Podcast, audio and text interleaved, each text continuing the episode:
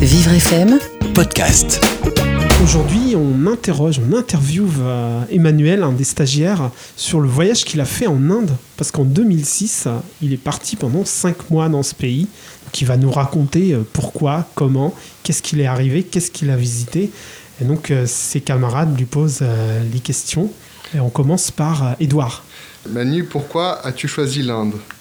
Euh, j'ai choisi l'Inde sur un coup de tête. Euh, je partais rejoindre un ami qui passait euh, cinq mois là-bas dans, le cadre d'un échange scolaire.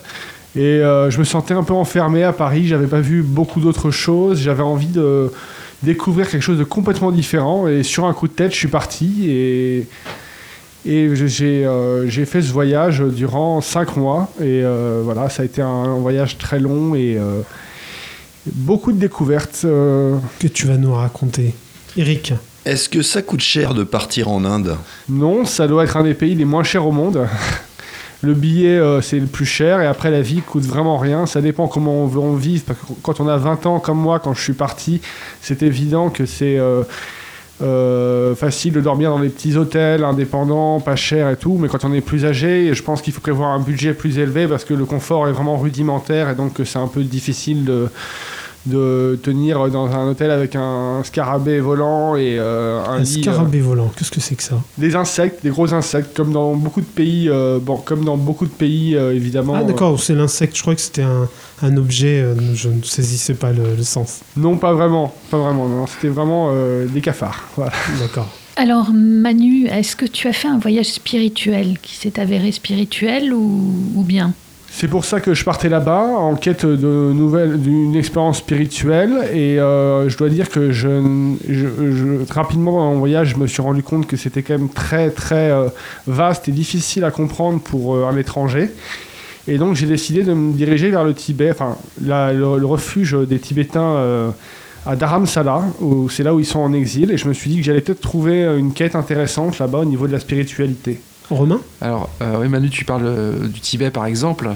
Euh, je me posais la question, tu as dû parcourir des milliers de kilomètres, j'imagine Tout à fait. Alors, quelles régions as-tu visitées et comment surtout? Alors, les régions que j'ai visitées, elles portent des noms, donc il y en a beaucoup parce que c'est aussi grand que l'Europe. Donc, si je vous cite toutes les, le nom des régions, ça vous dira pas grand-chose. En revanche, c'est vrai que j'ai vraiment fait des voyages dans des trains de 13 heures qui vont à 50 à l'heure, donc dans des, vraiment dans des, euh, c'était assez éprouvant, mais j'avais 21 ans, j'étais jeune et donc j'étais enthousiaste à l'idée de, voyager. Voilà. Mais euh, quand, tu, quand tu dis des milliers de kilomètres, tu as visité en gros l'Est, le Nord, l'Ouest? Le Sud et le Nord. Je voulais, je voulais euh, aller à Calcutta parce que j'avais entendu parler de ce roman qui s'appelle La Cité de la Joie. Euh, et je voulais aller voir Calcutta. Et en fait, finalement, j'ai, euh, je, me, suis arrêté à Dharamsala. Et c'est là que j'ai fait un voyage dans l'Himalaya, pas en tant qu'alpiniste, mais plus en tant que pèlerin, on va dire. Manu, il y a beaucoup de clichés sur ce pays la surpopulation, la saleté, les castes. Est-ce que tu as senti ça là-bas? Absolument, tout à fait. C'est, je crois que ça a beaucoup évolué depuis, ça a beaucoup changé. Apparemment, y a, ça s'est vraiment modernisé. L'ami que j'avais retrouvé là-bas initialement est reparti là-bas. Il m'a dit que ça avait beaucoup changé, que ça avait beaucoup évolué. Mais euh, je dois dire que oui, la saleté, euh, le manque de confort, euh, le côté un petit peu païen, si je puis dire, c'est un petit peu, un petit peu déconcertant. Voilà. Alors, j'ai une question qui concerne les habitants, le, peuple indien. Est-ce que tu t'es senti proche d'eux? Ah bah, J'ai eu une chance énorme. Euh, c'est que j'ai été recueilli dans un village. Je pense qu'il y a beaucoup de gens qui font ce voyage dans des circuits très touristiques. Et moi, j'ai fait une rencontre euh, surprenante. J'ai rencontré une sorte de gourou qui m'a fait un peu peur, mais finalement, ça s'est bien passé. Il m'a accueilli dans son village pendant deux mois, euh, en m'enseignant des techniques de yoga, et voilà. Et donc, j'ai vécu vraiment dans un village indien, comme je pense peu de gens ont eu la chance de, le vivre. Voilà. C'est quoi quand tu parles d'un gourou On imagine un type inquiétant, habillé euh, avec une espèce de sceptre un peu bizarre. Euh, c'est quoi C'est ça fait très peur parce que justement, j'avais lu dans le Lonely Planet avant de partir qu'il y avait euh, des gens un petit peu terrifiants à ce niveau-là, qu'on pouvait se faire manipuler par des gourous pour uniquement pour l'argent, évidemment. Hein, c'est pour l'argent, c'est pas pour. C'est pas pour nous tuer non plus, c'est plus que c'est une façon d'appâter l'étranger et de le faire rester chez lui. Donc j'ai vécu cette expérience, mais bizarrement en rentrant, euh, j'ai trouvé que moi qui étais très sensible à tout ce côté un peu énergétique, euh, yoga et tout ça, qu'il y avait quelque chose qui avait changé en moi euh, au niveau de, de ce que j'étais intérieurement. Il y avait eu un changement en fait. Il y avait eu un changement profond dans ma personne. Tu as gardé des contacts avec ceux que tu as rencontrés? Non, personne. Personne. Ça se serait à refaire. Qu'est-ce que tu changerais? Pas grand chose parce que c'était un voyage euh, de jeunesse et que j'ai suivi mon instinct. Ma, pulsion euh, première c'était de, partir, de voyager. Et, donc euh, voilà, et finalement je, regrette absolument pas ce que j'ai vécu, si ce n'est que ça a été très lourd en rentrant parce qu'on m'avait prévenu. C'est très difficile de, revenir d'un voyage comme ça parce qu'on a l'impression qu'on est parti à l'autre bout du monde et donc retrouver la civilisation occidentale et le côté un petit peu euh, routine, c'est un petit peu difficile quand on rentre, quand on rentre d'un voyage aussi lointain. Oui, j'imagine. Qu'est-ce qu'on ressent à l'arrivée ici en revenant en Europe? Comment est-ce qu'on se sent euh, de retour de ce qu'on pourrait appeler un continent indien?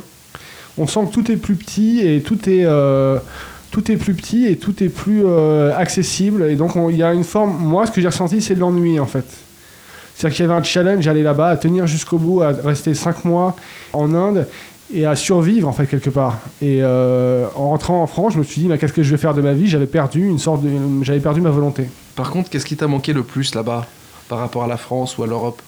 Euh, la nourriture, je pense, voilà. Parce que c'est évident que c'est vraiment des chapatis avec des sauces, c'est très rudimentaire. Et quand je suis arrivé à Dharamsala, la première chose que j'ai faite, c'était de commander un plat de pâtes euh, à la sauce bolognaise. Euh, Et c'était assez mal vu d'ailleurs. Parce que ça faisait vraiment, euh, je profite, je dépense mon argent euh, comme un consommateur. Alors que c'est pour moi, c'était une façon de ne pas mourir de dysenterie. euh. Rassure-moi, il y a des endroits où tu as quand même trouvé euh, des pizzerias, des, des choses un peu occidentales qui ont pu te permettre de retrouver le goût d'ici, par exemple? uniquement dans les endroits touristiques, sinon on trouve pas. Non. C'est vraiment, on mange uniquement des, de la nourriture locale. Parce que j'ai fait un voyage en dehors des sentiers battus en fait.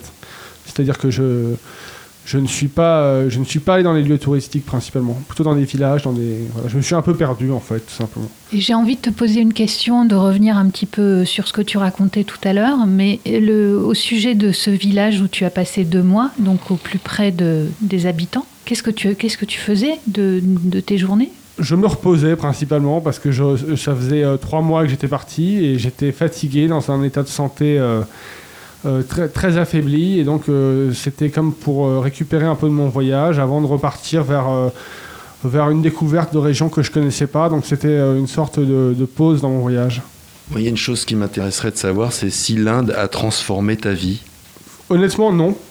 Mais ça m'a emmené, ça m'a emmené très très loin dans mon esprit. Et puis maintenant que ça fait peu de temps que j'en suis revenu, ça m'a, c'était un, c'était un voyage très long. Euh, quand je suis rentré en France, j'avais l'impression d'être toujours en Inde en fait.